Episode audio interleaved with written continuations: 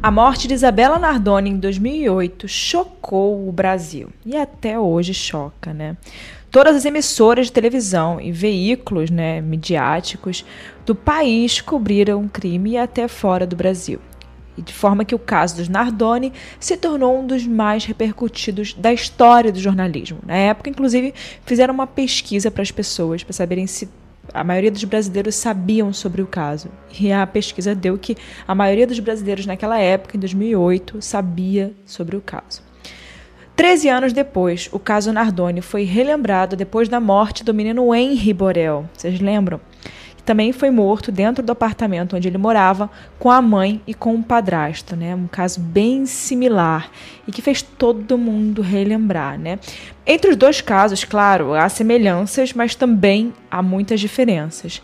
Inclusive, a mãe de Isabela Nardoni chegou a mandar uma mensagem para o pai do menino Henry, prestando solidariedade, né? De tanto as pessoas lembrarem, né, relacionarem os dois casos, ela resolveu mandar uma mensagem para o pai. Até porque, querendo ou não, ainda né, é um caso muito parecido e é triste que 13 anos depois nada tenha mudado e que a gente continue vendo casos dessa maneira, né? Esse tipo de caso sendo cometido com crianças que não tem nem como se proteger.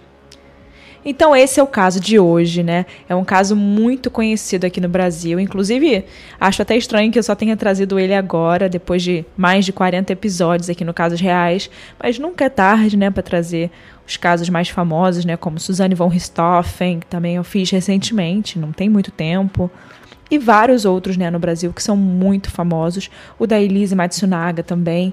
Enfim, gente, faz parte trazer esses casos. E o da Nardoni eu acho muito importante trazer para a gente sempre se lembrar né, desses casos com crianças e se lembrar a importância de divulgar esses casos para que o não se repita, né? Esse... Então é esse o caso de hoje, não vou ficar aqui enrolando muito. Vou pedir para vocês irem lá no Instagram de vocês, compartilharem aonde vocês estejam ouvindo. Tem aí um botãozinho para compartilhar esse episódio nos stories. Compartilha e me marca. Eu vou adorar ver que vocês estão escutando. Eu vou com certeza colocar nos meus stories também e vou mandar uma mensagem para vocês. Vou falar: "E aí, gostou do episódio?". Eu sempre faço isso com todo mundo. É, e esse episódio também foi pedido para alguns ouvintes, então provavelmente se você me mandou uma dica de episódio, eu também sempre anoto, eu tenho um bloco de notas que eu coloco as opiniões de vocês, quais episódios vocês querem ver, então eu sigo essas opiniões de vocês, tá? Então me mandem uma mensagem, meu Instagram é @erica com K, Mirandas com S no final. Tô lá sempre falando com vocês e eu também falei sobre o OnlyFans, né? O link do OnlyFans está na descrição. E toda vez que tem caso novo, eu atualizo o OnlyFans e coloco detalhes desse caso, como fotos que eu não posso mostrar aqui, né? Não tem como mostrar. Enfim, tem coisas lá no OnlyFans muito legais também. É só uma forma de vocês apoiarem aqui o canal e também terem acesso a coisas diferentes. E também, agora, no Spotify tem um recurso muito legal que você responde a umas perguntas e um questionário no próprio episódio. É só você abaixar ali a aba do episódio que vai ter um questionário. Eu vou deixar um questionário sobre esse episódio também. Quero saber a opinião de vocês. E aí vocês deixem lá que eu dou uma olhada em tudo, a gente fica mais próximo. Então agora eu vou parar de falar e vamos chamar a vinheta aí do, do episódio dessa semana.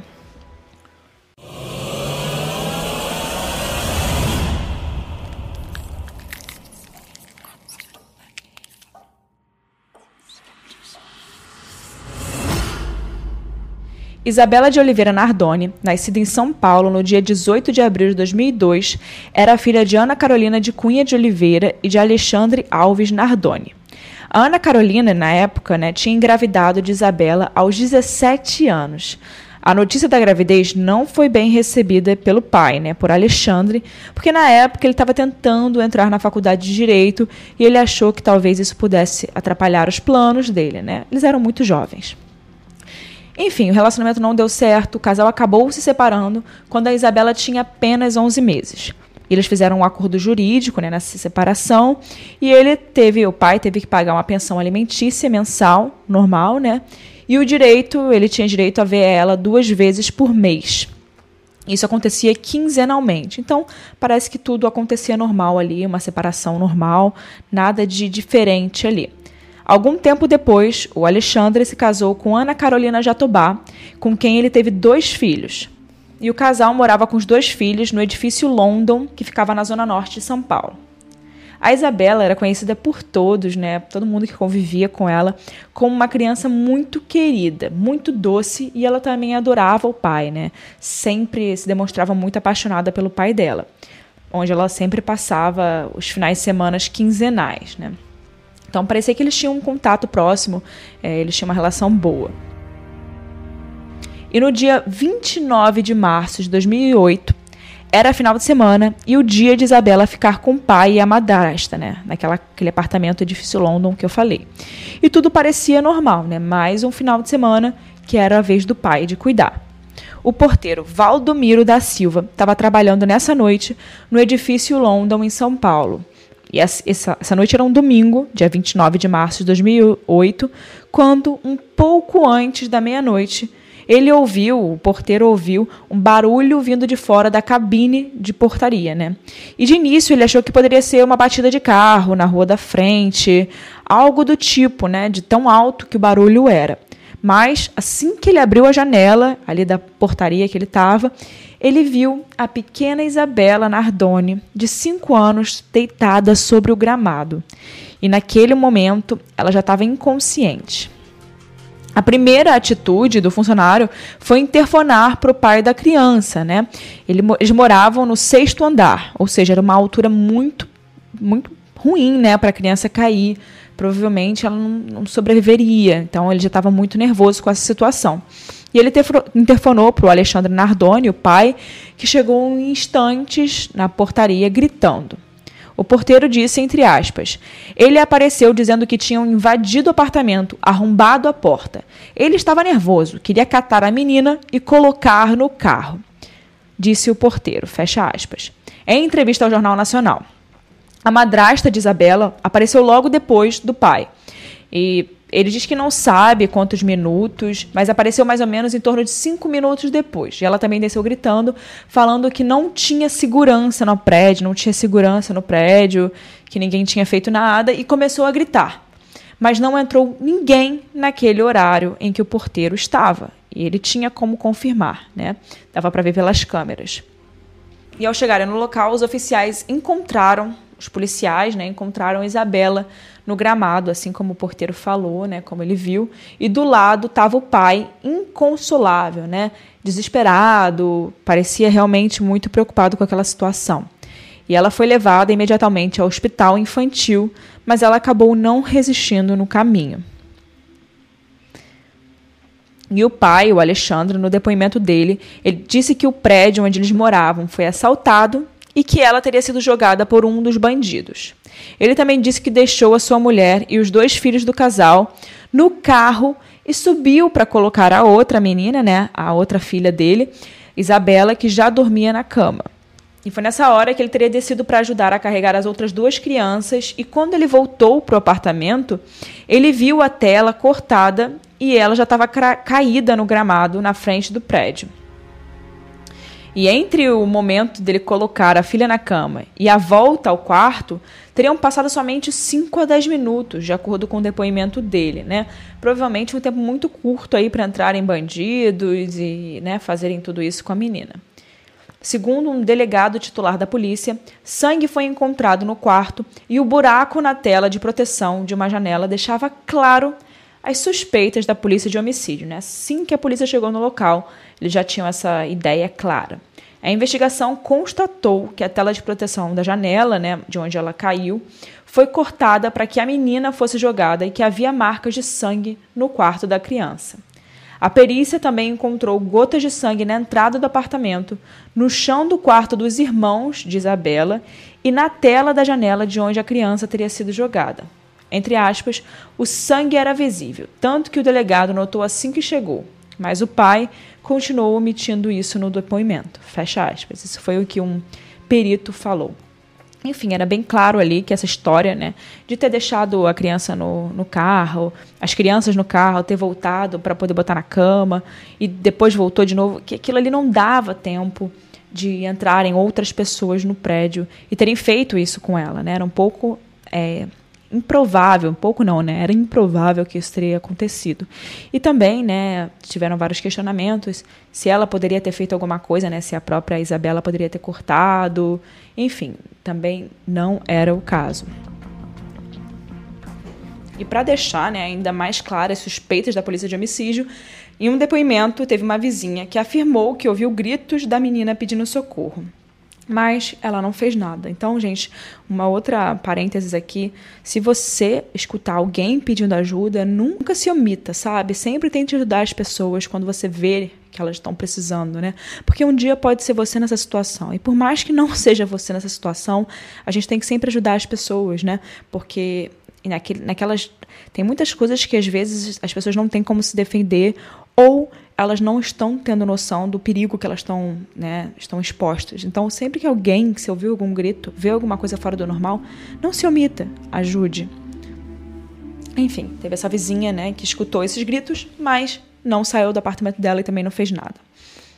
Bom, voltando para a parte da perícia. A perícia constatou que ela foi lançada pelos pulsos e que a marca de suas mãos ficaram logo abaixo da janela e também a marca dos joelhos dela.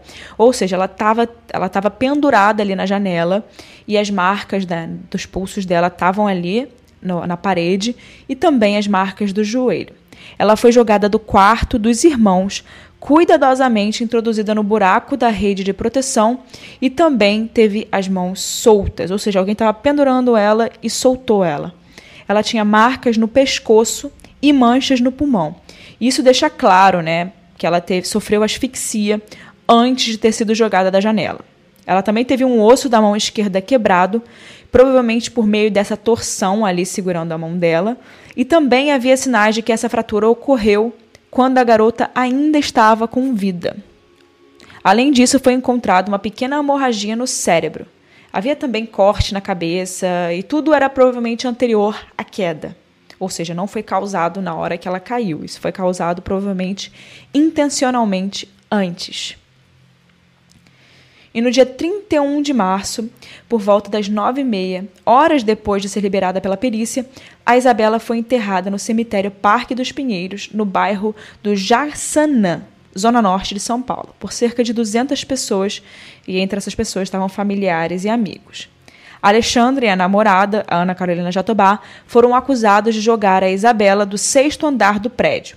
O casal sempre negou a autoria do homicídio, argumentando que uma outra pessoa teria entrado no apartamento e cometido o crime, né? Como eu falei para vocês, mas isso não entra, não entra em, não é uma hipótese, né? Já foi claro, tem todos os motivos para ser claro que eles cometeram né, esse crime.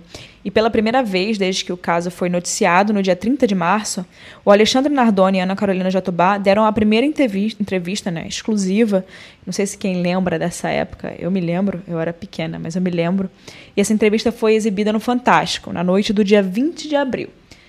E nessa matéria, é, eles negam né, as acusações feitas pela polícia de que eles eram responsáveis por matar a Isabela. Eles também negaram as brigas no apartamento, como afirma um casal do prédio ao lado. Ou seja, outras pessoas também falavam que eles escutavam brigas dos dois né, nos prédios ao lado, nos apartamentos ao lado.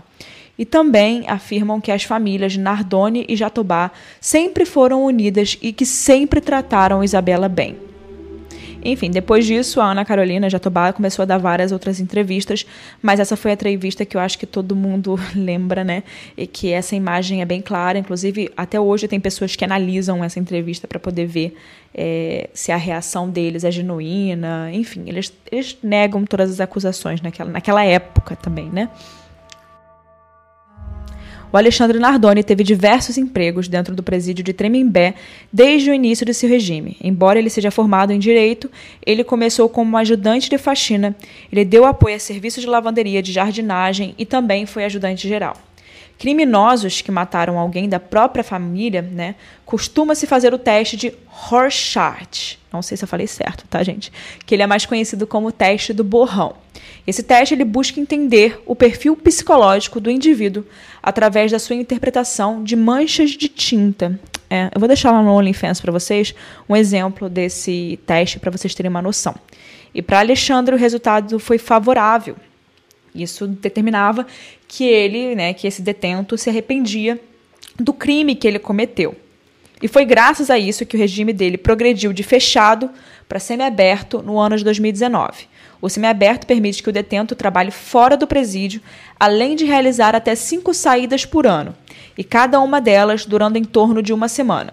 Depois disso, Nardoni também passou a trabalhar na fábrica de confecção de mesas do Tremembé, que abastece escolas públicas e estaduais no estado de São Paulo. Segundo os funcionários dos presídios, né, onde o pai de Isabela estava cumprindo a pena, o Alexandre seria uma, um, um detento de bom comportamento e algo que está, inclusive, registrado na ficha criminal dele. Agora, a Ana Carolina Jatobá, né, progrediu para o regime, regime semiaberto antes do marido. Ela progrediu em 2017, 11 anos depois do assassinato da menina. E ela trabalhou de 2018 ao início de 2020 como costureira no ateliê dentro do presídio de Tremembé. Mas essa não é mais a sua situação. Isso porque a detenta cometeu uma infração considerada grave em junho de 2020. E ela teve como punição a volta ao regime fechado.